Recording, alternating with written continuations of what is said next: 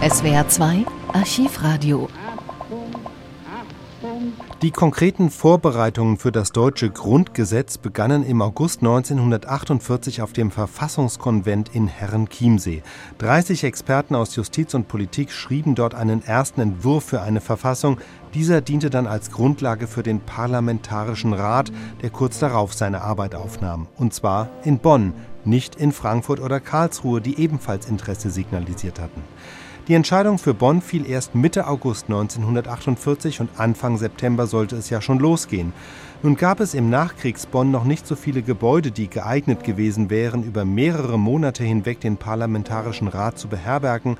Er bestand immerhin aus 65 Mitgliedern, die jeweils von den Landesparlamenten gewählt und entsandt wurden. Die Wahl fiel schließlich auf ein Museum, das Zoologische Museum Alexander König, was, wie man sich vorstellen kann, der Versammlung, die das Grundgesetz ausarbeiten sollte, einen besonderen Charme gab. Reporter Hans Jesse beschreibt die Vorbereitungen in seiner Reportage vom 25. August.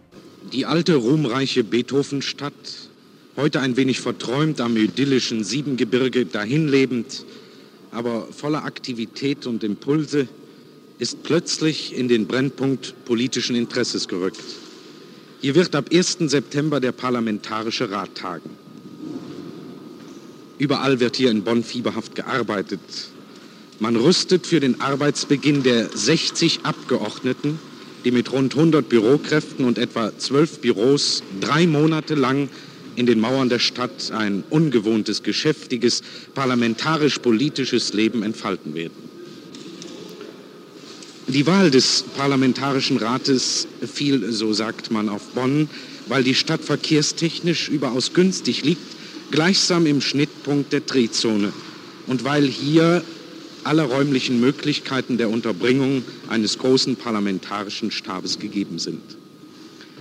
Repräsentativer Sitz des Parlamentarischen Rates ist das Museum Alexander König hier in der Koblenzer Straße mit seiner imposanten klassizistischen Front. Und hier im Lichthof werden die Staatsempfänge gegeben.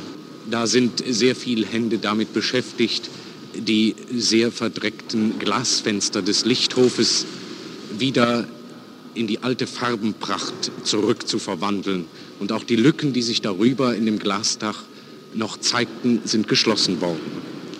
Gleich neben mir sind vielleicht vier bis fünf Herren damit beschäftigt, eine 4,50 Meter lange Giraffe hinter einem großen Holzverschlag verschwinden zu lassen.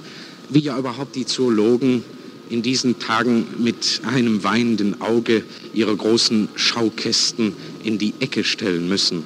Die erlauchte Versammlung wird hier umrahmt von indischen Elefanten und allen möglichen Skeletten aus der ganzen Welt ihre Versammlungen abhalten können. Auf der ersten Etage ist das Arbeitszimmer des Ministerpräsidenten und ein kleiner Sitzungssaal. Wir haben ihn gerade besucht. Der Parkettboden frisch gespänt und eine das ganze Zimmer umfassende Bibliothek, allerdings zoologische Fachwissenschaft. Natura est artis magistra.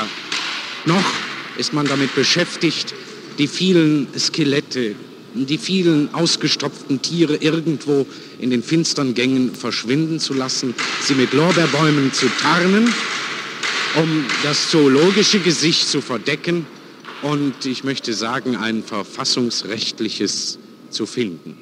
Die Städten, wo die parlamentarischen Einrichtungen ihren Sitz haben, kann man heute schon nicht in Bonn verfehlen.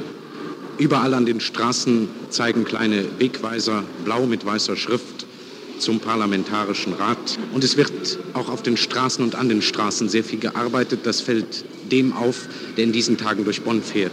Sollte selbst die Straßenbahn die Gleise auswechseln? Der Plenarsitzungssaal entsteht hier in der großen Aula der Pädagogischen Akademie an der Görlstraße, dicht am Rhein gelegen.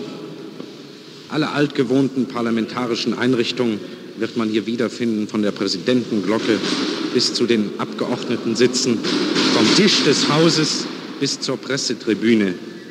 Auch den Erfrischungsraum hat man nicht vergessen. Er entsteht in der alten Mensa. Und in den oberen Stockwerken der Akademie finden die Büros der Länderregierungen und der Fraktionenunterkunft.